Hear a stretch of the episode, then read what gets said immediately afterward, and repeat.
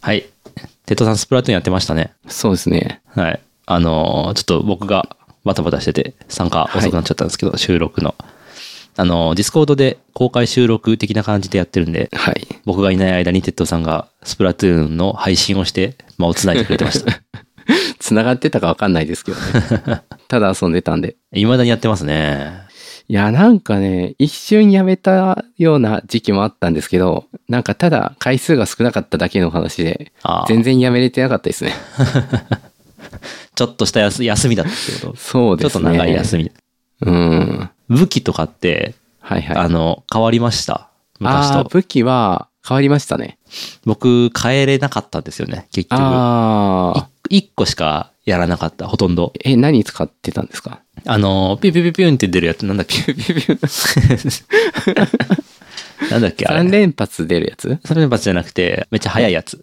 えーでスパッタリと全然飛か。ばない。あ、そう、スパッタリ、スパッタリ。はははは。あれでなんかぴょこぴょこ動きながら、こう回り込んで打つのが楽しいから、そればっかやってて、はいはいはみんなすごいですよね。いろんな武器をやるじゃないですか。使いこなすじゃないですか。使、いや、どうなんですかね。僕、スマブラもそうなんですけど、なんか一個始めたら、なんか他のやつに乗り換えるタイミングが全然わかんなくなっちゃって、そあのもういくらでもやり込みようがあるじゃないですか。同そうじです武ね器とか同じキャラクターとかで。あ、はいはいはい。もうスパッタリーもなんか全然強くなかったんで、もっとやり込めると思って、ずっとやってるうちはいはいはにいやめ時を逃して、そのまんまスプラトゥーン自体やんなくなっちゃいましたけああ、ど、なるほど。まあ、いいんじゃないでしょうか。 それはそれで。スマブラはずっと村人ばっか使ってて、ああ、やってましたね。ね、う村まか人ったはですよね。そこそこ強くなりましたけ どね。でもそれ以外何にもやれてないのは、なんか、スマブラとかスプラトゥーンとかいうゲームを楽しめているのかみたいな。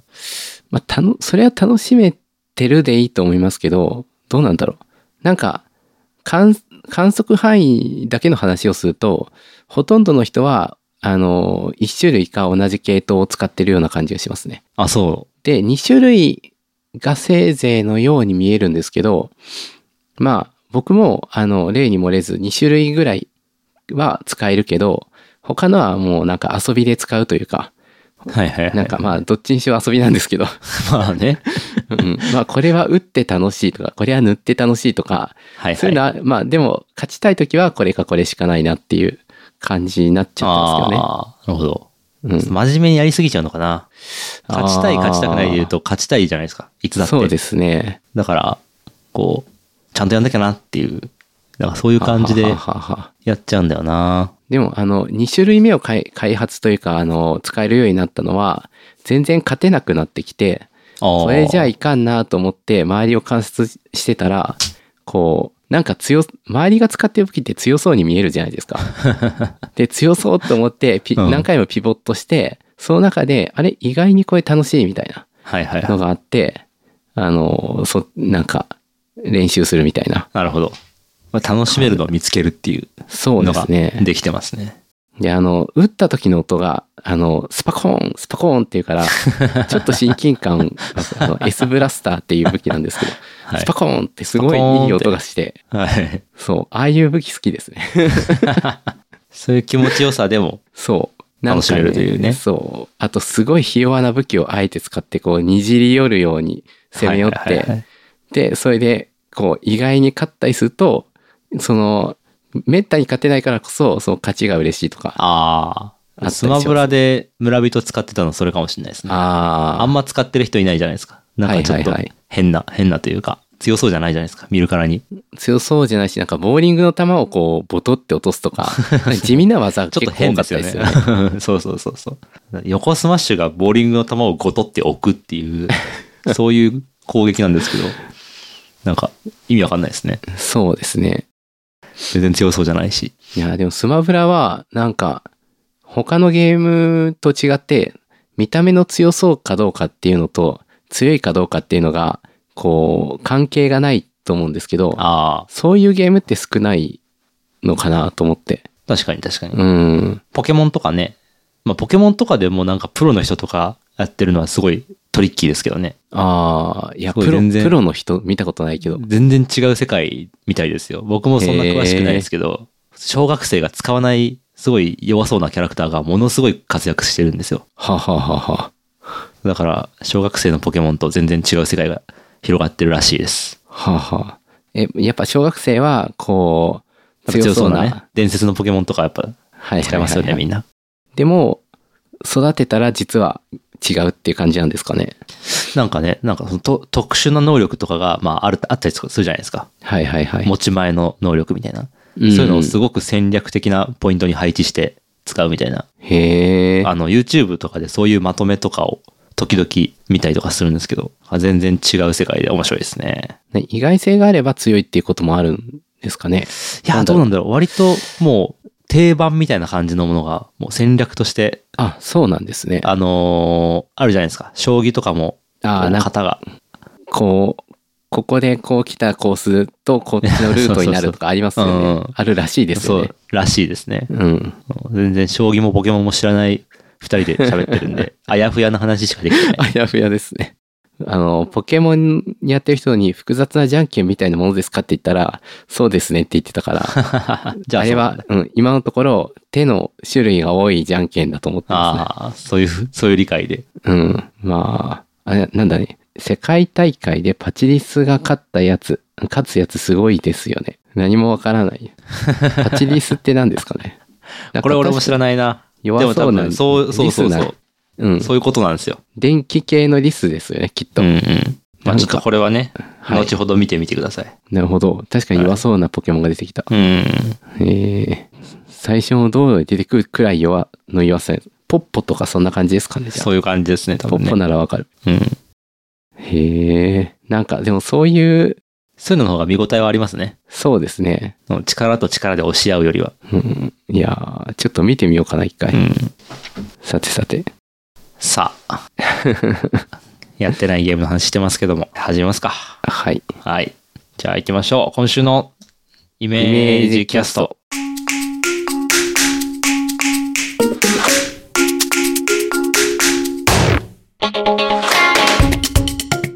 えー11月25日土曜日の朝になりました。おはようございます。東です。鉄塔です。えーイメージキャストは個人で物を作る人の集まり、イメージクラブとして活動している東と鉄塔が自宅からお送りするポッドキャストです。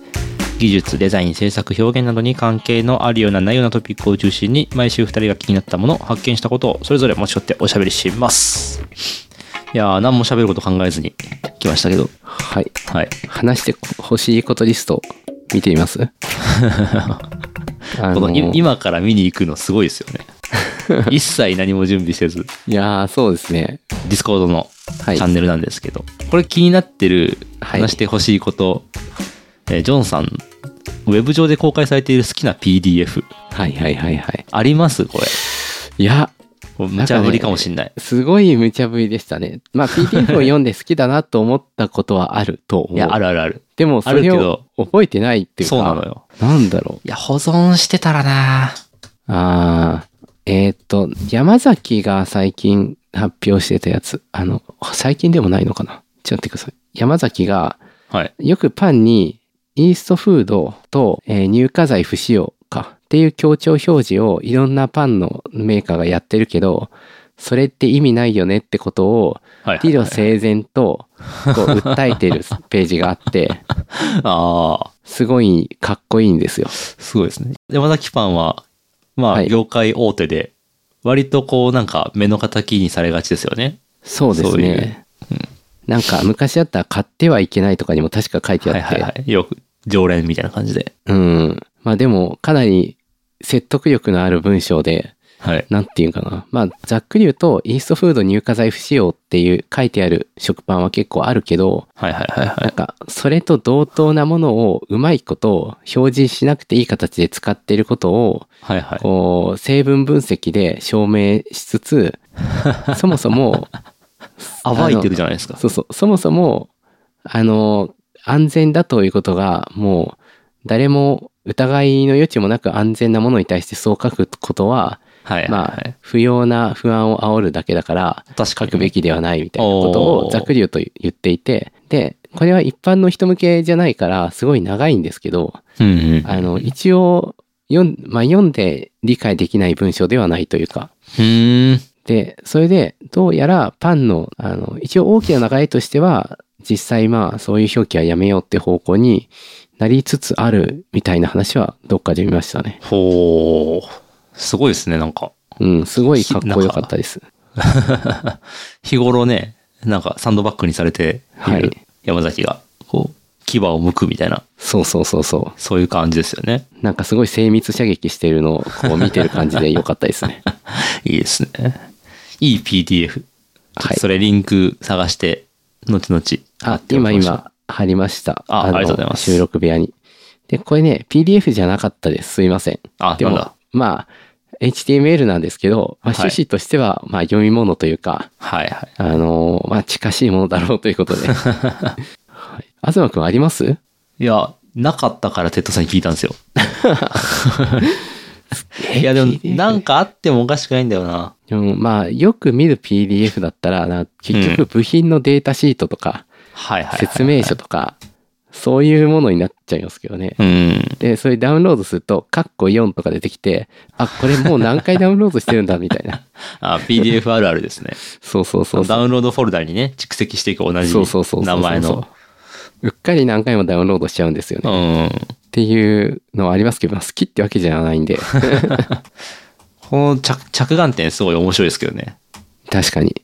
PDF を見ようっていう。いや、でも PDF って確かに、こう、ウェブサイトとして、良しとされる形式からは自由になっていて、うん。なおかつ、ウェブでこう、閲覧可能っていう、そうですよあね。のそういう意味では、何ですかね、こう、フロンティアというか、こううんまあちょっと嫌なギスギスした世界からは一歩引いたものが書ける確かにね。ということがあるかどうかわかんないですけど、は PDF はね、い。え PDF いいかもな。意外。と、なんかあらゆるウェブサービスが、こう、成り立たなくなって、うん。こう、大敗していって、で、最後に、い常にアクセス可能になってるのは PDF かもしれないですね。 PDF とこう紙と1対1で こう残っていて。うん。 PDF ならすぐ印刷できますからね。確かにね。うん。うん。そういう意味では一番出版物に近いポジションかもしれないですね。本当は PDF に動画も貼れるらしいんですけど、まあうん見たことないし。 はいはいはい。まあ実質貼あれないと、あの、それで言うと、まあむ僕がよく言言ってる話かもしれないですけど、はい。なんか、そのインターネットの昔の出来事についての情報が今もう全然、そのインあーターネット上のサービスがなくなっちゃったから残ってなくて、はいはいはい。一番何が情報源になってるかっていうと、それについて書かれた雑誌だったりとか が、こうなんか人んちの、なんか、どっか段ボール箱の中からこう発掘されたりとか、はあ、はあはあだはかあら、出版物というものの強さ、紙の、いやー、なるほどね。っていう話があるんですけど、PDF ってそうじゃないですか。ダウンロードして、ダウンロードフォルダに入れないと読めないじゃないです か。まあ厳密には別に直接読むことできるかもしれないですけど、うん。なんか知らないけどダウンロードされてるじゃないですか。なんかこう、そういう意味では紙っぽい扱いされてそうますよそうね。そうそうそう。だからなんかこう、いろんな民家の本棚の奥底に、こううんその時代の雑誌が眠ってるみたいな感じで、こういろん確かなに人のダウンロードフォルダの奥底に、はいはい。かつての、もう今、今となってはホスティングされた、されなくなったような、こう忘れ去られた PDF とかが眠ってる可能性ありますよね。あーなんか将来的にはこう MS ゴシックとか誰も持ってないけど PDF の中だけに残っているみた いなアウトライン化されてるからね。そうそういう世界はあるかもしれない です。確かに。確かにな。いやこれ歴史をこう示す、なんかはい古文書的なものになるかもしれないですね。ー確かに PDF って。そうだよな。そうウェブサイトだってね、ウェブサイトのフォントとかは、だって、その、うんウェブサイトに載っけ、まあ、載っけてるウェブフォントもあるけど、うん例えば MS ゴシックとか、ね、もう、もしかしたら、こう次の Windows には入らないとかあるかもしれないですよね。うんそうなったら、いつか入らなくなってもおかしくないですね。うん、その当時のニュアンスを残すことはもうできなくなっちゃうってことですよね。うんいやー MS ゴシックって Windows フォンの中とか入ってたんですかねそうなんですかね。入ってなさそうな気がはいさすがに入ってたかななんかライセンスそうと、いうリコーが作ってたんでしたっけ ?MS ゴシックって。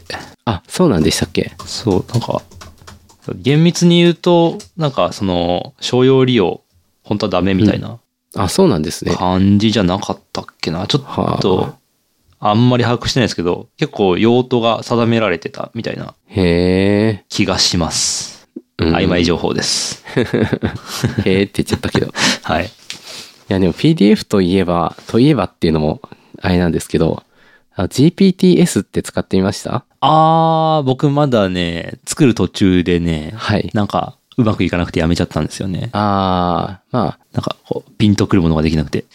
あの、僕、とりあえず、あ、GPTS というのは、はい。何でしょえっとですね、そう、それをまず言いますね。うはい。あの、ざっくり言うと、あの、チャット GPT をオリジナルの、なんていうか、目的をも、のもとに調整したバージョンを勝手に作れますよっていう機能です。うん。最近出たやつですね。で、しかもその URL が発行できて、あのー作ったやつをみんなに公開したりとかできます。ん。これは、GP、GPTs なのこれは。S がちっちゃいの。あーいや、あえー GPT たちってことそうなのいや、でもいやわかんない僕は S って言っちゃってましたけど、あ、そう。なんかシステムのプロンプトのところを、まあ、じ書き換えれるっていうだけだったりするので、うん。あ、の、そんなにすごいことをしてないというか、どっちかというと、GPT の、あの、その、オリジナルの GPT を作るためのインターフェースが結構優れていて、はい。 GPT を作るために GPT がアシストしてくれて、へでえ。あの、そのチャット形式で何を作りたいですかって言われて、はいろいろう。こう言ったり必要な情報を与えると、じゃあこういう感じですねって言って作ってはくいれはいるはい。はでアイコンも勝手に作ってくれるっていう。で、あの、その、そうやってこういう感じですねって左の画面でチャット GPT と話して作っていて、で、できた結果のチャット GPT のオリジナル版みたいなやつが右のウィンドウに開いていて、い。うんうでん。そいつと話すんですけど、はいはい。なんかこう、すごい、なんていうか、メタなことをしてるなという か、そうですね。うんで、それで僕は PDF を、あの、最近ちょっとカメラを借りたんで、そのカメラの説明書をポッと入れて、説明するようにしてって言ったら、あの、例えば、あの、絞り優先に設定する方法は何ですかとか、モニターの表示を変えるにはどうしたらいいですかとか言ったら、説明書を参照してちゃんと答えてくれるっていう。あ、すごいですね。なんか普通に、あれやばい、これ便利だみたいになって。一応なんかもともとその PDF を参照して調べて答えを返すみたいなものありましたよね。そうですね。でもそれが、あの、まあ、特に何もせ、何最初にあらかじめ作っておけば、もうそのリンクを踏むだけで、いつでもこう聞けるっていうのが、うん意外とこう体験としていいんですよね。何もやらなくても、もう初手でその説明書のそのそうそう解そうそう説をしてくれるっていう。前提として。はいはいはで、ちょっと何個まで送れるかわからないんですけど、複数個 PDF を投げれるみたいなんで、い。うんうんあの、家にある家電を例えば全部入れたとして、おーで、洗濯機が E303 って出たよみたいなこと言ったら、はい はいはい。あなたの洗濯機はこれですね。で、その番号だとこうなりますね。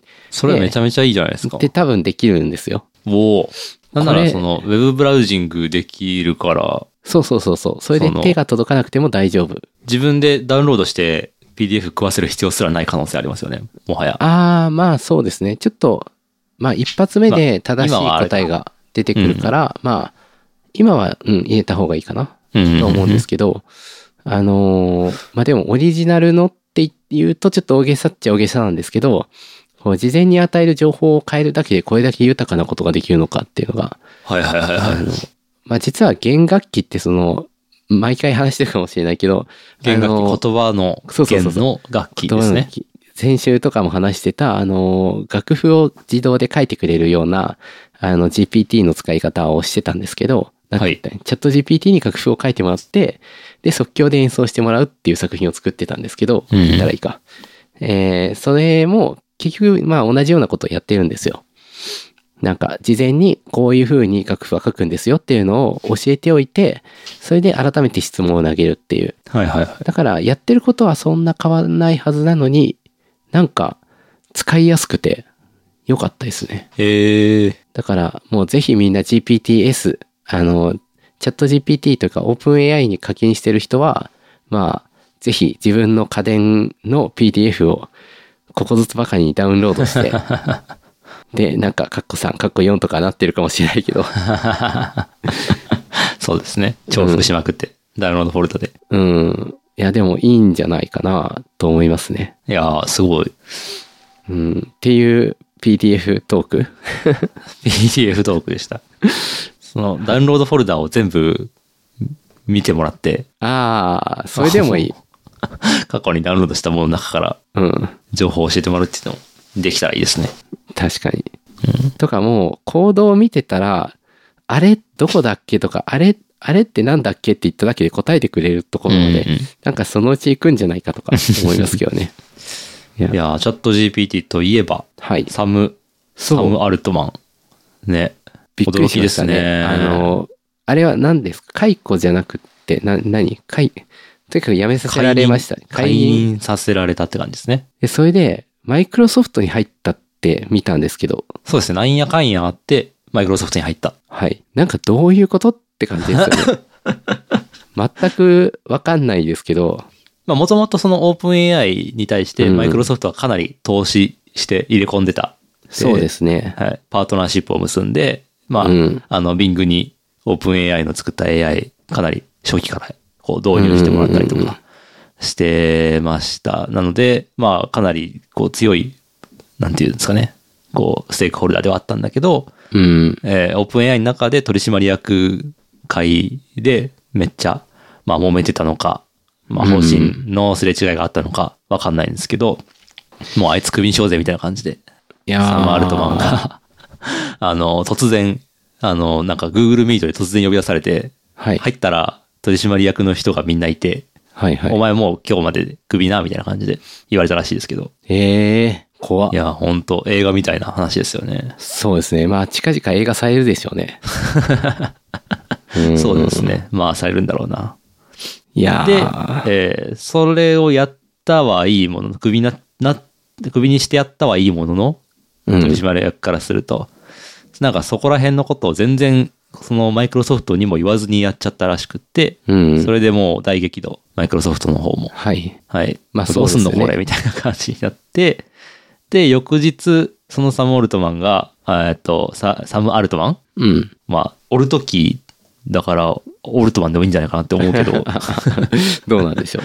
サム・アルトマンが、まあ、オープン AI ともう一回改めて話した、話して、また帰ってくんのかなと思ったら、また揉めて、やっぱダメだみたい な。で、喧嘩別れして出てったところを、こう、マイクロソフトがかっさらっていったっていう、ふんふんふんふんいやー非常にこう、漁夫の利的な感じで、めちゃめちゃいい。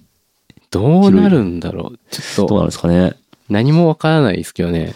それも読んでたのかどうかもわかんないですからね。うん。まあでもそれよりちょっと気になってるのが、あの AI 用のあのチップを作ろうとしてたみたいな話もあったと思うんですけど、はい。あの、要するにハードウェアレベルで最適化したチップを作れば、もっといいんじゃないかっていうことで、そういう会社を立ち上げようとしたことが、なんか原因だったみたいな話じゃなかったでしたっけへーあ、そうなんですかかそれは知らなかった。ざっくり、いや、僕も、あの、AI 用のファブレスの会社を立ち上げようとして、巨大出資を受けようとしていたみたいな、文文言ぐらいしか見てないんですけど、あの、あ、これ意外とそういうのって早くできちゃうのかなと思って、すごいはいはいはいはワクワクしたというか、い。うん。あの、今って GPU で、まあ、あの、AI の計算してますけど、はいはいまあはいはい。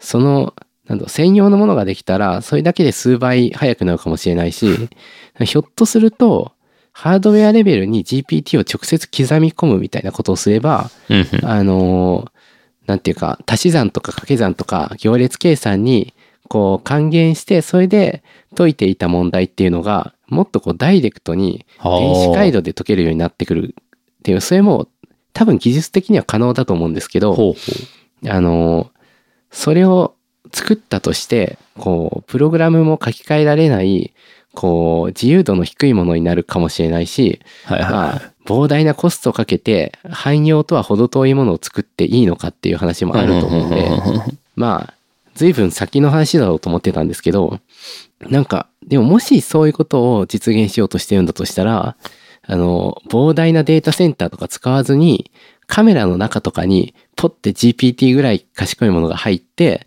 それで監視カメラ自身が考えて、首を振ったり、なんか、あの、スピーカーから音出したりってことをするとかも、そもっと、もっともっといい用途たくさんあると思うんですけど、あの、要するに、超賢い、でもめちゃめちゃ電気食うっていうものを、超賢くて小さくて安くて、あの、ありふれてるものになったとしたら、どうなんだろうと思って、あらゆる機会に人格が与えられるってことですよね。そうですね。まそうなある、と。 GPT の場合は人格にななるかもし人れない格けど、というか、ななんんかていうか、そう言です語ね機能というかね。うん、でもなんか、まあ、GPT じゃないかもしれないし、何、何かはわかんないけど、とにかくあのクラスのもの、まあそこまでじゃないにしろ、あの、とにかくとても賢い何かが大量に安く出てくるって、なってほしいなと思って。あ の、なってほしいというか、あの、よくアニメで悪役がこうロボットを作って、で、暴れて、で、退治してみたいな話があると思うんですけど、はいはいはい。なんか、それってこう、電子工作みたいな感じで、ガチャガチャガチャって繋いで、うおーってす、あの、動き始めて、はいはで、暴れるみたいな。で、それが実現できるかもしれないなっていうか、 い。それはいいことなの。あの、やってる人は楽しいと思います。はいはい。ついに動いたぞっていうやつ。そうそうそうそうそう。あの、で瓶、瓶底メガネのぐるぐるの。そうそうそう博士そがう、ねああいう感じ。はいはい。で、あれを実際実現するにはどんなハードウェアがあったらいいかなってたまに考えるんですけど、まあ、例えば、のり巻きせんべいがあられちゃんを作ったってうはい。で、あられちゃんを、ああいう感じで個人で作れるようになるためには、どういう技術、技術背景があればできるかっておー考えたときに、こう、とても賢い AI のチップと、あと、まあ、それなりに性能のいいモーターとかモータードライバーとか、あのセンサーがあれば、もしかしたら適当にインプットとアウトプットをつなぎまくって、あと学習させるっていうことで、動作するってことはあり得るんじゃないかなと思って、うんうん。なんか、そしたら、なんかすごい良くないですかその話ちょっと前してましたね。明日かもしれない。そういう汎用的なものと、こうう、ん言語、ものすごく優れたチャットですね GPT 的な言語を言語と、処理する。まあ、モデルが運動を入るとそうですね。運動を処理するモデルで GPT のような賢さを感じさせるものって言ったらはいはいはいはい。いいのかわかんないですけど、うんうん。で、それで低遅延にしていこうって思ったら、うんやっぱチップを作るって話に多分なると思うので、確かなんにいやか、そうですよね。なんか、あのー、昔、昔でもね、3、4年ほど前に、なんか東大で展示やってて、はい。結構東大の理系なのかなの人たちが、あの、現代アート的な展示をするっていうテーマではいはいはやい。ってたっぽいんですけど、その中でめっちゃ面白いなと思ったのが、あの、そこら辺の流木みたいな木の枝、ああ、はいはいはい。モーターつけて、で、それを上と、あの、機械学習で、あの、動き方を学習させるっていうやつ。はいはい。確か2、3本の木に関節があって、その関節が動くとかでしたあ、よね。そういう感じじですね。そういう感じ、そういう感じです。うん。だからその木がこう、まあ最初モーターがこうベコベコ動いて、なんか適当な感じにボコボコ転がったりとかして、うん。あの木の塊みたいなのが移動していくんですけど、だんだん学習していって、うん。その、効率そよのく歩くその形なり歩くみのたいなこう効率的な動き方みたいなのを身につけていくみたいな、まあそういうことをやっていて、うんうんうんそれめっちゃ面白いなと思ったんですけど、それちょっと近い感じしますね。そう、それ、なんか、できうるんじゃないかな、みたいなこうん。とを、なんとなく思ってるんですけど、なんか赤ちゃんが動きを学習していく過程も結局そうだと思うんですよね。はいはいはい。こう、ランダムに動いていて、で、グーとパーしかできないところで中間を覚えるのって結構時間かかるんですけど、うん。でも中間を覚え始めた時に、なんか、お、コントロールし始めたなって感じ がして、はいはいはい。あの腕も上げる、下げるから、なんか間ができるようになってきて、はいはいはい。おなんか、あの、そうドローン操作身で言にったつらけたねそうそうそう。ホバリングしてるドローン見てるよ うな、そんな気分になったんですけどは、いはい、オンとオフだけじゃない、そうんうんうんの中間値をコントロールして、うん。こう、環境に適応していくっていう。いやーでもその視界から入る情報から、これは今動かした手だなとかっていう風になっていくっていうのを、まあ案外できてくるといいな。で、こういう、ん。これはあの、何なんだろう。あの、言語モデルではない何かだと思うんですけど、あの、ロボットも学習させてものをどんなものでもかん、何最適な掴み方ができるロボットアームを作った話とか、なんか聞いたことあるんですけど、へえ。そういう運動に関する、運動となんかセンシングとかに関する、なんだろう、トランスフォーマーなのか、何なのか、もうわかんないんですけど、何か、作って、それがもうアウデュイーノとか、なんかラズベリーパイとか、そういうレベルではい安くなってきたら、あの、あ、ちょっと急に何、何の話って思うかもしれないけど、まあ500円ぐらいで売ってるチップで、こう電子工作に使うような IC チップがあるんですけど、うんまあ、その、そこまで落ちてきたらすごいなって。あいーやーまあ、テンション下がる話すると、はいそれ一番最初に導入されるのって多分戦争ですよね。うーんと、今はそうかもしれないけど、あ、でもね、多分同時だと思いますよ。ああ。だって戦争だけのためにチップ作れるほど、小規模で採算取れると思えないんで、ああ、なるほ ど。多分ですけどね。うんうんうんまあ、それでも、うーん、秘密にしといた方がいいのかな。そうなんですかね。うーん。まあ、多分そういうことも考えてると思うんですよね。そはのいはいはい。オープン AI の上の方の人たちって。ああ、まあそうですよね。だからなんそうかか本当なんかこう、そういう瀬戸際なんだろうなっていう、世うんの中が、そういう感じはします。そうですね。いやー、テンション下がりますね。急に冷や水浴びきちゃった。まあ確かになってちょっと思いましたけど。 まあでいもやー、同時ではあるんじゃないかな、ある程度。うん。何でしたっけデュアルユースとか聞いたことありますけど。デュアルユース。そう、なんか軍、軍事用のものと民生品としての、あの、な採用を同時にすることを目的に作られたものへが増えてるみたいな。え。へえ。まあ、それは採算の話とかだと思うんですけうど、ん。うん。まあ、ちょっと、そう、どうなるかわからないけど、まあ、とにかく出てきた我々は、くだらないことに使っていきましょうか。 そうですね。できることってそれだけなんで。うん。それだけって言うとあれかもしれないけど、それ を、それを示すことなんでね。そうですね。うん。示していきましょはい。いや、そうですね。AI をくだらないことに使っていこう、もっと。う。そうですうね。ん。まあ、とりあえず、くだらないくもないけど、説明書を読ませるとよかったよっていう話だけ。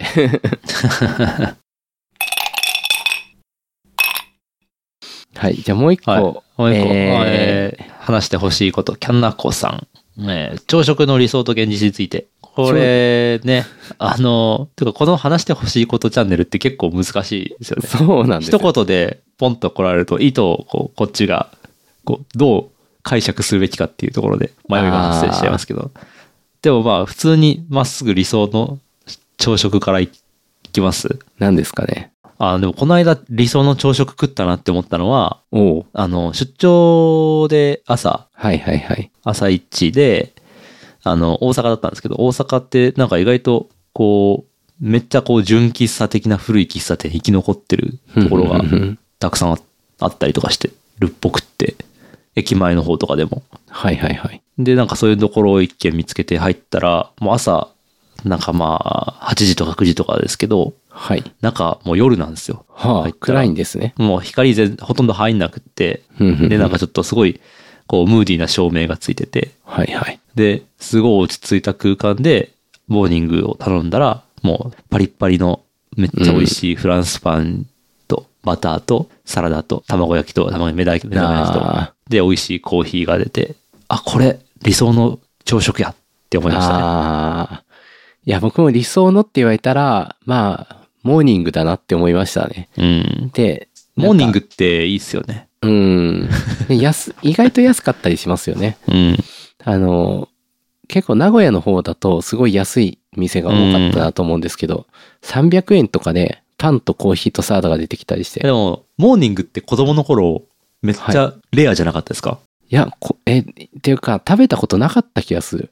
大学生ぐらいいで初めて食べた気がするんですけど。そう僕は結構なんかこう、本当特別な、あの、はい家族でこう旅行に行くぞみたいな時に、うん。なんか割とこう決まって、あの朝ちょっと早めに出発して途中でそ朝食を食べるっていうは流れがあったんですよはね。で、まあ大体はコンビニのなんかサンドイッチとか買ってもらって食べたりとかするんですけど、まあそれはそれで美味しい、嬉しいんですけど、時々あのガストのモーニングが食べれることがあって、あははあ、ガスト。ガストははははまあ、ガストとか行けること自体あんまなかないですけど、子供の頃なんで。うんさらにそれにこう、モーニングという謎概念。はい。で、なんかこう、四角い、こう、つ包みに包まれたバターとかね。うんうんうんうんもう基本こう、家なんか、もうバターなんかないですから、マーガリンなんで。そうですね。うん。食パンにマーガリン塗ったくってたのが、なんかこう、急にこう、ふわふわのトーストにうん。バターを乗せてとろけさせて食べるみたいな。いやー、ちょっと小さい頃そんな食べてたら、なんか罪悪感がすごそう。 税の極みって思いながら。そう。なんか、あの、富士グランで買えば、100円か200円のパンなのに、ここで買っ食べたら高いじゃんって。富士グランね。富士グランは、あの、広島の。そう、広島にあるスーパーっていうか、はい。なんで、えっ、と、イオンみたいなやつですけはどいはい、はいはい富士グランで買ったら1何十円で6枚入ってるのに、思っちゃうぐらいのいい体験ですよね。はい。まあそういう理想のはい。朝食ですね。え、鉄道さん、理想の朝食はえーっと、まあでも、結構もう、ものとしてはそれだなと思うんですけど、なんか、旅行中はやっぱいいなとは思いますね。あのですね鉄塔見にこう、いろいろ巡ってた時とかは、そういう、こう、朝起きて、で、あの、ホテルとか泊まるお金がなかったから、あの、朝飯を食えるところもなくって、で、それで、フラッと入ったモーニングがめちゃめちゃうまかったとかがあって、おーそれは良かったですね。シチュエーションとかエピソード込みの良さはめっちゃありますね。そうですねうんでもまあ、なんだかんだ言って、あのーちゃんと働けるのはご飯の時だったりするから、ご飯の方。がしっかり食ったなって思っていける、いけるというか、はいはいはいはい。うん、だからご飯味噌汁和食も。も全然好きですね。おー納豆。で、小さめの鮭。うん。鮭ね。なんかあの、すごい庶庶民、庶民というか、何の意外性もない気がするな。こういうことでいいんですかねこういうことで、こういうこと言ってほしかったのかな。うん。で、あ、現実言ってないよ。現実。現実はもういいんじゃないですか。現実 は、えーバターロールを間違えて、グリルじゃなくてレンジのモードでチンしてカチカチになったのを食べる。一番現実のやつね。うんうんうん。ああと、こう焼いて置いてた猫が食べる。あ。あ猫が最近よく取るんですよ。あ。今まで、味しめてっからね。そう、最近ね、なんか悪くなってしまって、あであ。悪猫じゃ回ないです か。そう、追いかけ回されるのも楽しんでるかもしれなく て。サザエさん的な。うん。もう手に負えなくなってきましたあねあ、。やばいですね。やんちゃ、やんちゃ猫が。で、牛乳パックも倒すしね。倒していや、ーこぼしたやつを飲む。わだあ。から、出し、出しっぱなしにできない。ここれが現バリ実。なくどさ。うん。で、こらーって言うと、すごい全力で逃 げて、なんか、で、こっちも全力で追っかけるんですけど、はいはい。で、追っかけてても、こっちは感性がすごい働いてて止まれないの に、猫はシュッシュって方向変わるから、あーさってこう、ダダダって反対方あ向。あもう生物としての強さで負けてますね。そもう。で、まあ、うん、これです。現実。 う。はい。子供は食べない。。あ子供はのんびりのんびり食べて、中途半端なところで、もういい って。あ。まだ二口しか食べてないでしょ。って、そういう。そういうやつな。そうなんですよね。そんなんです。僕は、えーっと、朝7時ぐらいに、はい。あの、子供、じ寝室の扉を開けて欲しがる子供に無理やり起こされて、で、あでも子供に起こされる方がいいな。あ、本当ですか。子供が起きないから大変なんですよね。あ、起きない派か。うん。で、起こされて、起こされて、バナナ切って、はい。まあ毎朝あげてるんですけど、うんまあその間、バナナに気を取られてる間に、パンとか焼いたりとか、うん。まあ、あの子供の卵焼き焼いたりとかね、おーあの、ピーマン刻んで炒めて、それ混ぜて焼いて、はいはい。で、自分のやつ焼こうと思ったら卵がなくって、卵切れてるなと思いながら、ソーセージの中、ライフの安いソーセージを焼いて、トーストに乗せて食べる。ああ。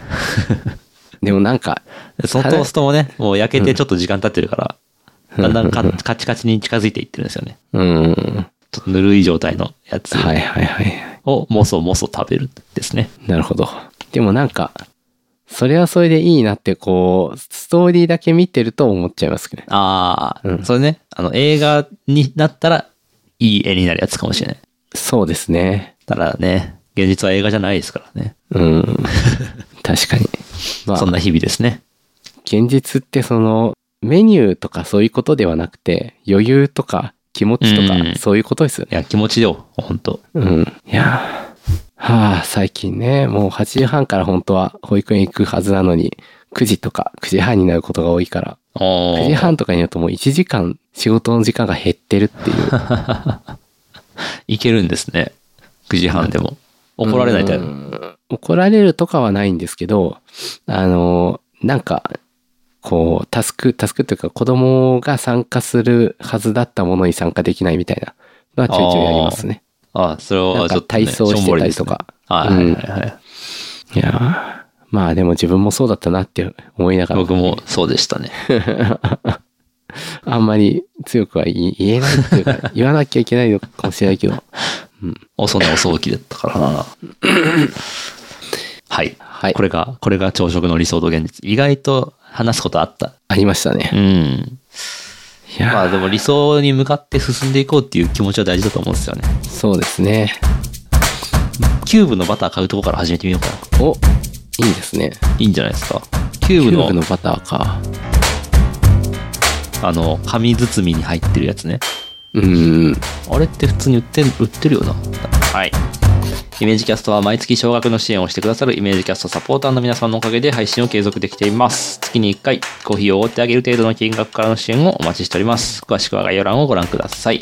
えーそして、イメージキャストでは皆さんの感想をモチベーションにして配信を継続しています。えー感想要望は「ハッシュタグイメージキャスト」をつけてツイート質問などお便りは概要欄のメールフォームまたはキャストアットマークイメージドットクラブまでお寄せください Apple Podcast などでのレビューも励みになっております次回はもう12月 ?12 月そうかですねうわはー12月2日土曜日の朝にお会いしましょうそれではまた来週さよならさよなら。